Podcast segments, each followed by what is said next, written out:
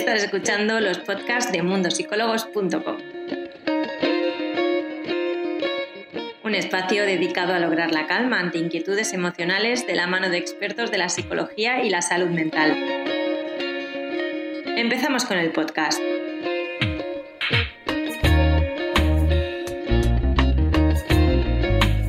Doy la bienvenida a todos. Yo soy Irene Muñoz, la Community Manager de Mundo Psicólogos España. Y vamos a hablar con la psicóloga Laura Valenzuela, a quien muchos de vosotros ya conocéis. Vamos a hablar sobre los miedos. Bueno, Laura, comentábamos hace unos momentos de que íbamos a hablar sobre los miedos. Así que, si parece bien, empiezo un poco mostrándote los miedos que nos han querido compartir las personas que hoy nos están viendo y que parece que tienen. Por un lado nos dicen que la persona más valiosa para mí me eche de su vida y nunca me haya querido o no me quiera más. Vale. También nos dicen decepcionar a los míos. Esto es algo que puede ser un miedo que, muchas personas puedan tener, ahora lo veremos. Y también nos dicen el dolor, tanto físico como emocional. Bueno, creo que tenemos trabajo. Dime, ahí no te he oído bien. Creo que tenemos trabajo, ¿no? ¿Visto esto? Sí, A ver, eh, los miedos que nos acabas de exponer, al final lo que primero tenemos que plantearnos es que si es un miedo real, es decir, si es un miedo que nos está pasando ahora mismo o simplemente es algo que, bueno, simplemente no, porque también es un miedo, eh, pero es algo que está sucediendo en nuestra mente o en nuestra imaginación, ¿no? Este es como el primer kit de la cuestión cuando hablamos de miedos. Vale. Vale, a ver, para que nos hagamos una idea y entendamos todos a qué nos estamos refiriendo hoy. ¿Qué entendemos por tener un miedo? El miedo es una emoción, eh, es una emoción y, es eh, totalmente necesaria para nuestra supervivencia. El problema de los miedos es cuando eh, no, es un miedo real o un miedo que esté presente ahora mismo, ¿no? Decimos que el miedo es una emoción adaptativa y de supervivencia porque, yo qué sé, imagínate que tú vas por la selva y aparece un león. te entra miedo, tienes que hacer algo para salir de esa situación, ¿no? Entonces hay como tres respuestas, que es la huida, el enfrentamiento al estímulo o la paralización, que también sería una respuesta que se da ante el miedo. Pero claro, ese león nos lo hemos encontrado en la selva, que puede ser que te lo encuentres, pero imagínate que tú vas por el centro de Barcelona con miedo o preocupada por si de repente aparece un león. ¿Qué probabilidades hay de que esto ocurra? Hombre, a ver, no sé, otro tipo de animal, pues depende de cómo o dónde vivas, pues sería posible. Pero si sale un león, yo te juro que voy a hacer una foto. No voy a apartar. Luego voy a hacer una foto porque va a ser más curioso que no el, propio miedo que pueda dar el león. Sí. A ver, os he puesto un ejemplo como muy extremo, ¿no? Pero para que entendamos, entendamos la diferencia de lo que es un miedo real, ¿no? Algo que, necesitamos sobrevivir a eso y por lo tanto tiene que haber una respuesta mental y fisiológica para poder superar esa situación. Y cuando estamos hablando de un miedo que, no, no, es real, ¿vale? Y que, la activación de tu cerebro y de tu cuerpo es la misma ante un miedo real o un miedo imaginario, pero uno es adaptativo y, y de ahí depende nuestra supervivencia, pero el otro no.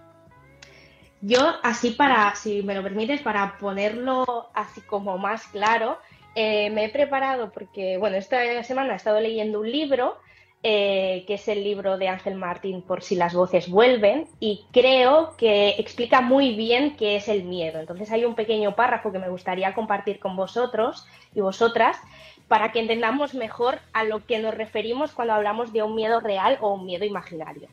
¿Vale? ¿Parece bien? Vale. Eh, mira, dice, cuando habla de miedos, dice, supongo que les tenemos miedo a algunas cosas simplemente porque o bien las hemos vivido o nos han generado, o nos han generado un temor que ha dejado la sensación grabada a fuego en nuestra piel.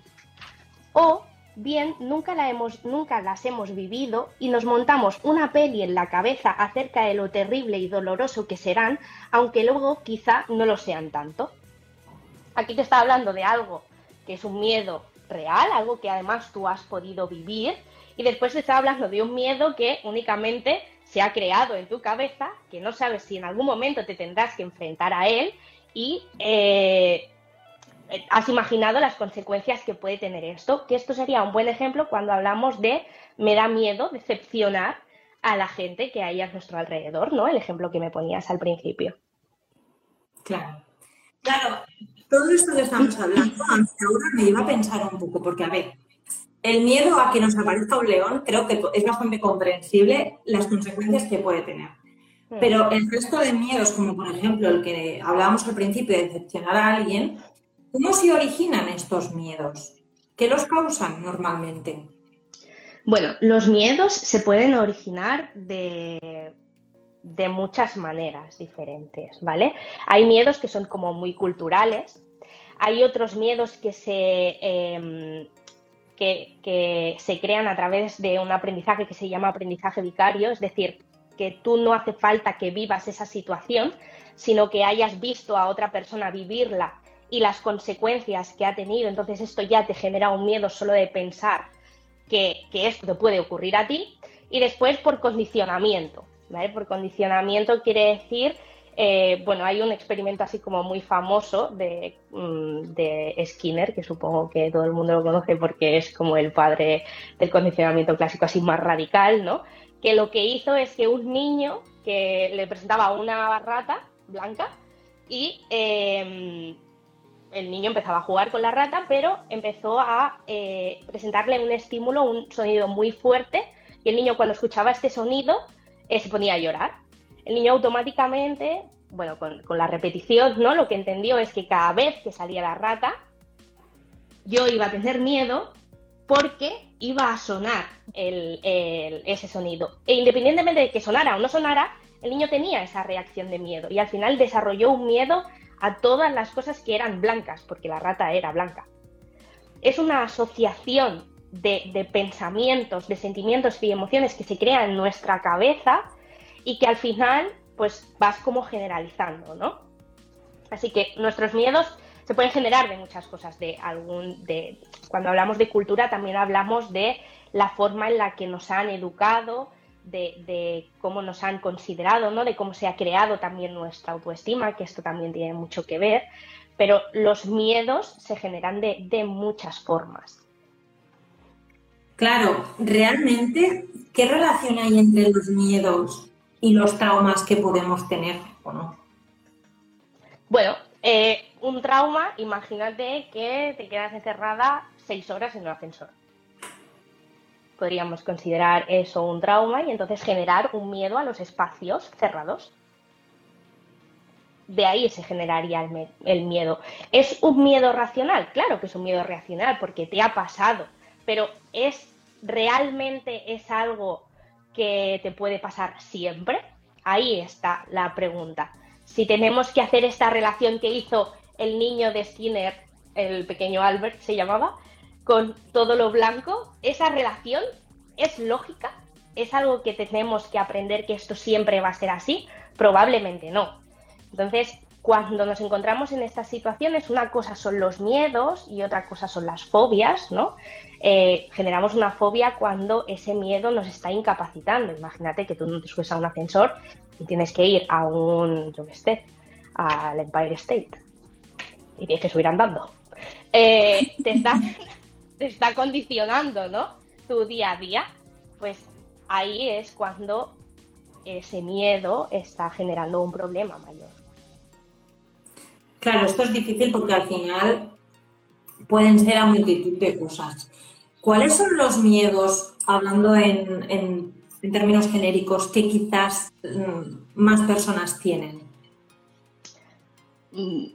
Generar miedo, puedes generar miedo realmente a todo lo que te encuentres y a todos los pensamientos que tú puedas tener. Es decir, eh, puedes tener miedo a cualquier cosa, ¿no? Pero el miedo a volar, el miedo a la oscuridad, el miedo a los espacios cerrados, a los espacios abiertos también, eh, el miedo a ir al médico eh, todo esto son miedos como, como muy comunes. En niños, por ejemplo, el miedo a la oscuridad es como súper común. Vale. Claro, entonces, hablando de todos estos miedos, también nos comentabas que en cierta manera influyen en, nuestra autoestima. Entonces, claro, a mí me gustaría saber un poco de qué manera influyen y sobre todo, aquí hay muchas preguntas, Laura, ¿eh? ¿Cómo influyen en nuestra autoestima? ¿Cómo se ven influidas nuestras inseguridades y en base a todo esto, las decisiones que nosotros tomamos, porque entiendo que todo esto conlleva eh, un impacto muy grande en nuestra vida, porque parece que estamos diciendo, mira, a mí me da miedo a las arañas, ya, pero es que si ese miedo a las arañas no nos permite conseguir, pues no sé, el trabajo de nuestra vida, a lo mejor es en un zoo o en cualquier sitio, entonces nos está influyendo mucho, ¿no? Sí, o sea, el miedo, el miedo es algo adaptativo, el miedo es algo que no podemos evitar tener miedo y no sería bueno no tener miedo a nada, porque el miedo es eh, algo que se genera en tu cerebro, o sea, es real la respuesta que tiene tu cuerpo. No sé si tengo tiempo así para ponerme un poco más técnica, ¿no? Pero en nuestro cerebro la amígdala es como un sensor del miedo, es lo que hace activar eh, todo nuestro organismo cuando vemos un estímulo que, nos puede hacer daño, ¿no? Entonces, el miedo es real, tú sientes el miedo, sea el estímulo real o sea el estímulo imaginario, ¿vale? Entonces, cuando el estímulo es imaginario o no nos permite eh, hacer ciertas cosas, es cuando el miedo es un problema. Pero tener miedo es algo súper adaptativo, muy natural y que no nos tenemos que alejar de él porque entonces mm, pues podrías, no sé, ponerte de pie en una barandilla en un edificio de 20, de 20 pisos, ¿no? No tendrías miedo, pues no, no, no pasaría nada. Con el tema de las inseguridades que me comentabas, ¿no? Eh, las inseguridades es que son miedos. No es que qué relación hay entre miedos y inseguridades, no, es que las inseguridades son miedos. Por ejemplo, eh, miedo a hablar en público. Es, es una inseguridad, no tengo la confianza suficiente conmigo misma como para enfrentarme a una situación donde haya mucha gente y yo sea el centro de atención, ¿no? Es una inseguridad y es un miedo también. Entonces, las inseguridades eh, son la base de una autoestima baja, de que no, no te tus inseguridades hay cosas que no te permiten hacer. Y normalmente em, todas, todos estos miedos relacionados con la capacidad que tengo yo de hacer cosas son propiamente inseguridades y por lo tanto afectan a tu autoestima. Entonces, la, la relación entre ambas es como muy clara. Claro, entonces, por esta regla de tres, si yo trabajo mi autoestima, también estoy trabajando en mis miedos. Si tú trabajas en tu autoestima, trabajarás en los miedos que sean miedos relacionados con la capacidad que tienes tú para hacer algo. Es decir, trabajas en tu autoestima para... Y entonces, o sea, trabajas en tu autoestima, entonces eres una persona más segura, con más confianza en ti misma y esto te permite hacer ciertas cosas que si tu autoestima es más baja, no eres capaz de hacer o, no, o no, te permites hacer. ¿no? no quiero decir, voy a corregirme, no quiero decir capaz, porque capaz eres seguro, pero ah, en ese momento no te sientes preparada para hacerlo. ¿Vale? Vale, entonces, llegados a este punto donde hemos explicado un poquito cómo son los miedos, cómo se pueden desarrollar, los tipos de miedos que hay, cómo nos impactan en nuestra vida. Si nosotros detectamos que tenemos un miedo, ¿cómo podemos gestionarlo? ¿Cómo podemos trabajar en él para que no nos afecte, digamos, de una forma tan negativa? Lo primero es eso, detectarlo y reconocer la forma en la que te está influenciando. Después tenemos que separar diferentes cosas.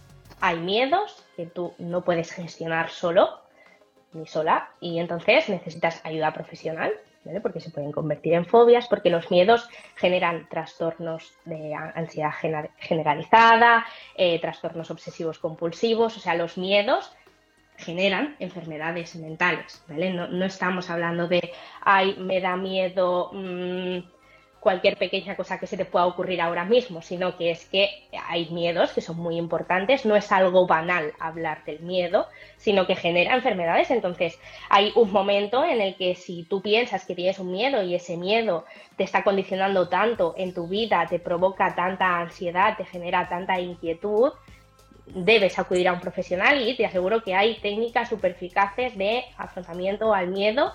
Em, y que, bueno, dejan de ser un condicionante para la vida de la persona. Después, tener miedos habituales es normal. Yo, 10 minutos antes de empezar este directo, estaba nerviosa. Me da miedo meter la pata. Pero esto no me produce una paralización de no poder hacerlo. ¿no?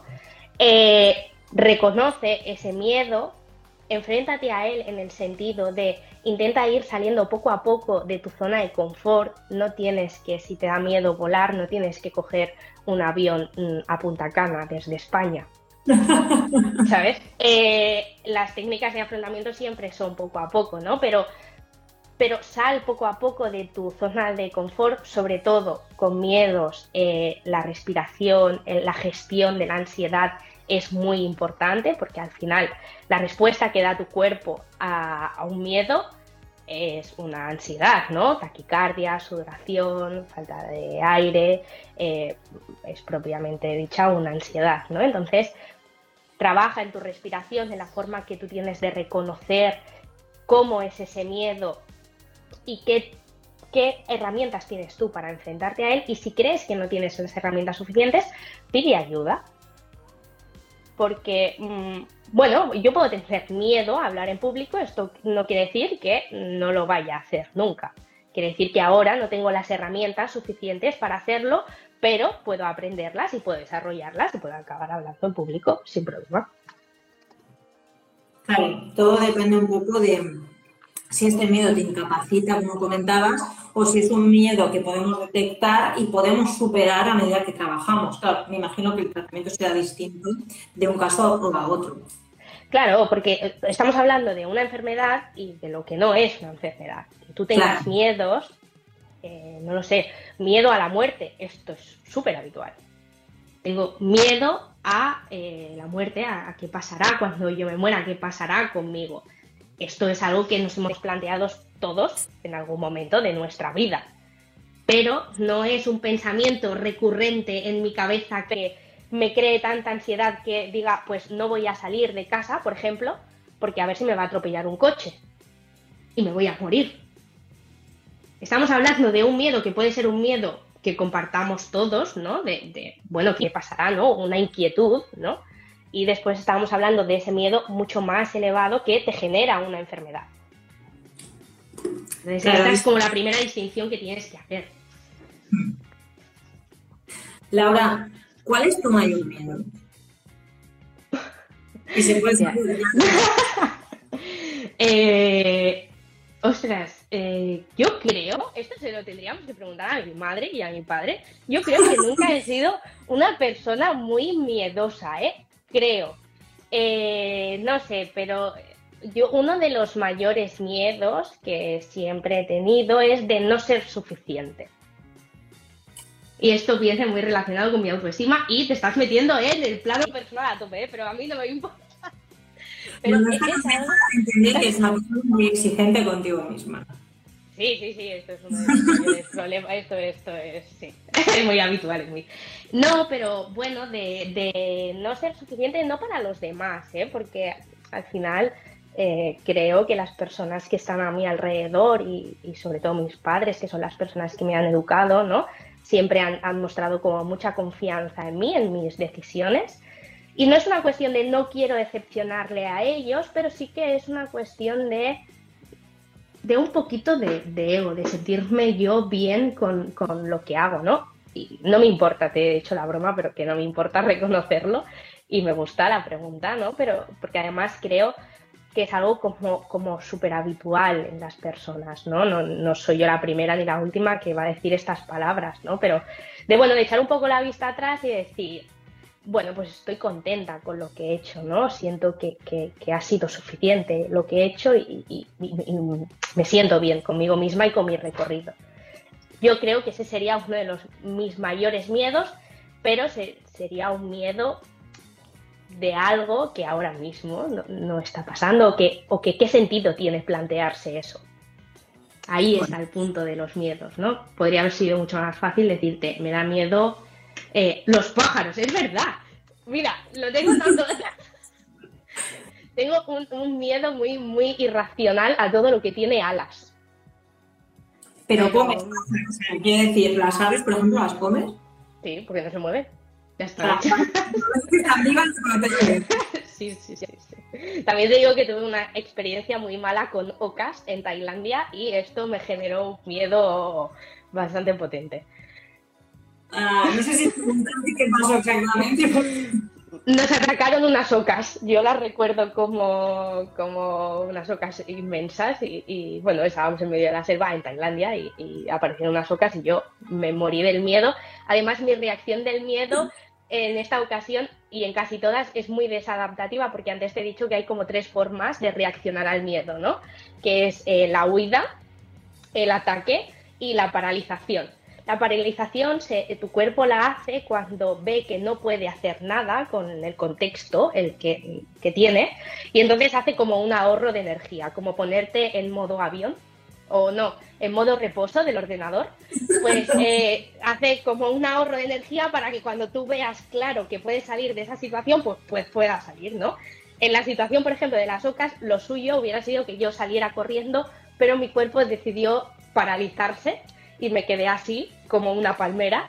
Eh, y entonces no fue muy adaptativo el tema. Pero para que veáis que los miedos es algo no me iban a matar las ocas. Tienen muy mala leche, perdón de la expresión, pero eh, mm, el miedo es algo como súper común. Y las inseguridades, porque cuando yo te hablaba de mi miedo a no ser suficiente, no es miedo, es una inseguridad. Las inseguridades las tenemos todos, los que no son psicólogos y los que somos psicólogos, o sea, todas las personas. Ahí venía un poco esta pregunta. Por un lado, antes de, decirte esto, eh, espero que si te viene un león no te, quedas, no te quedes como una palmera, porque la reacción no va a ser la misma. Espero. Claro. Por qué te he hecho esta pregunta? Te he hecho esta pregunta porque muchas veces eh, hay personas que tienen la percepción de que por ser psicólogos no tenéis problemas, no tenéis miedos, no tenéis inseguridades y no vais al psicólogo tampoco. Entonces, me gustaría desmitificar un poco todo esto porque al final todos tenemos miedos, todos tenemos inseguridades y claro ejemplo está en que tú te lo trabajas, que es lo positivo, ¿no?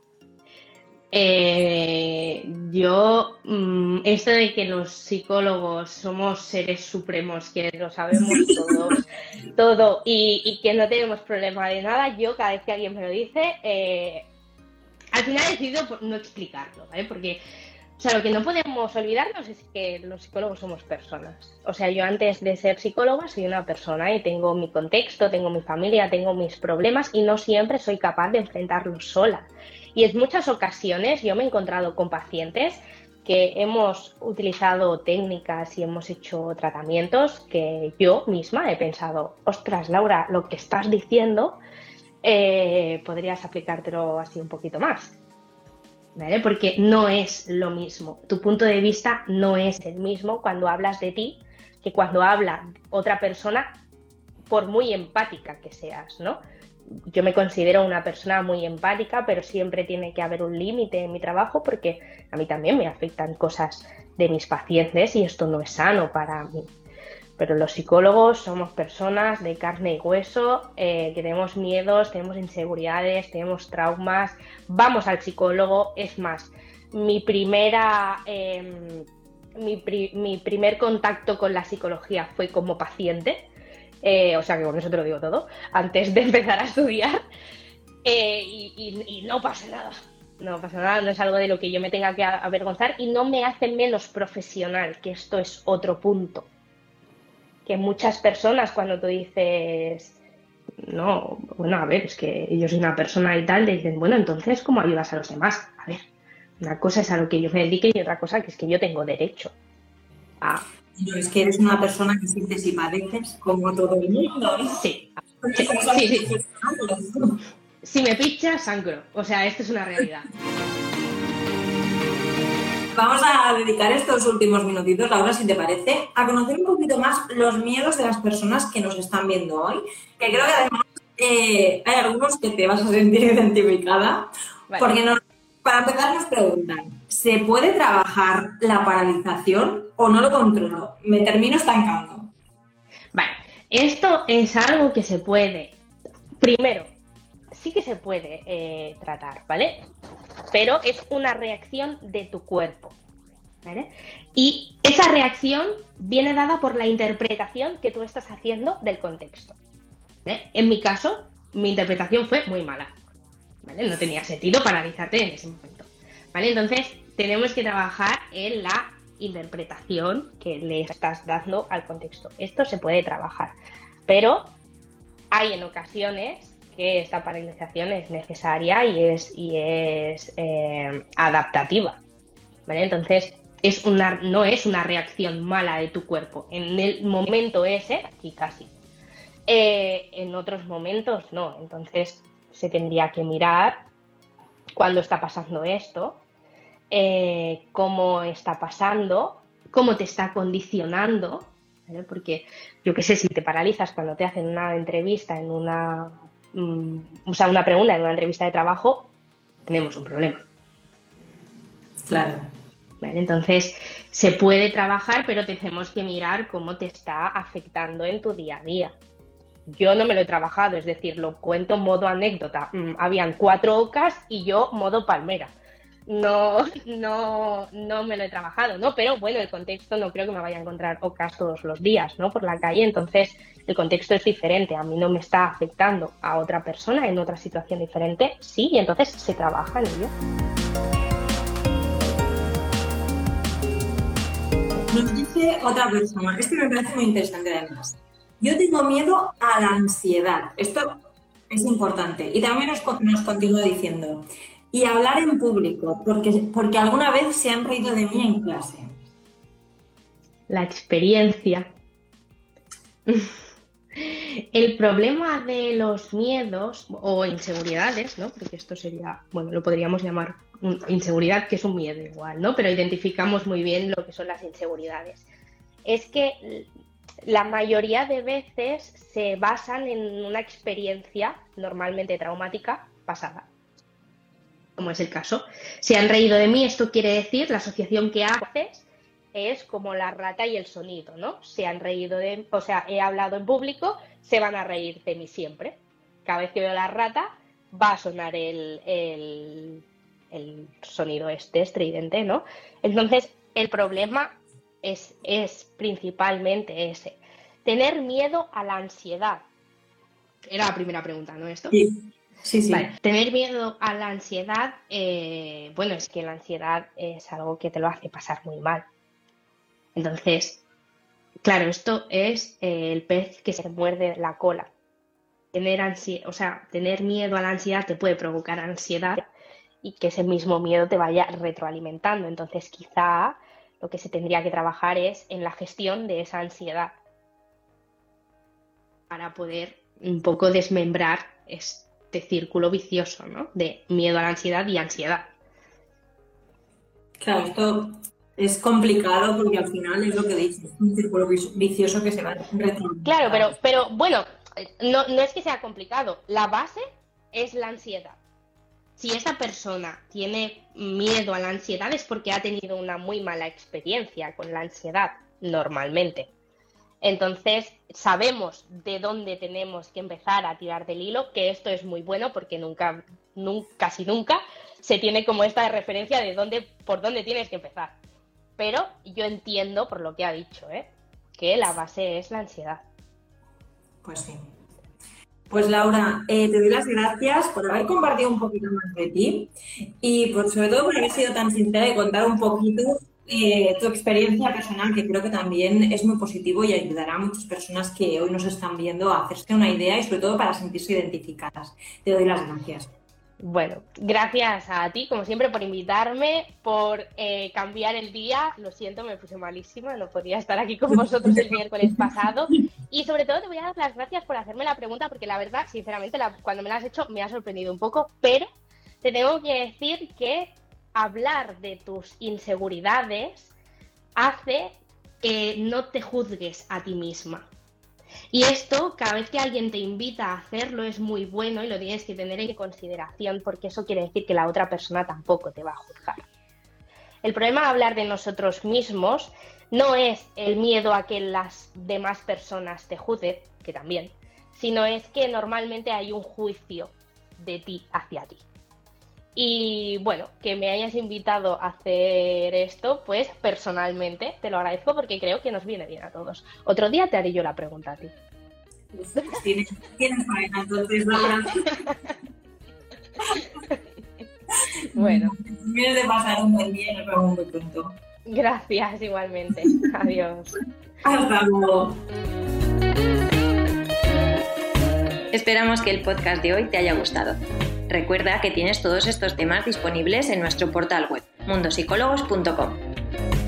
Además, puedes ver el vídeo al completo en nuestro Instagram TV en arroba mundosicólogos. Nos vemos en el siguiente podcast.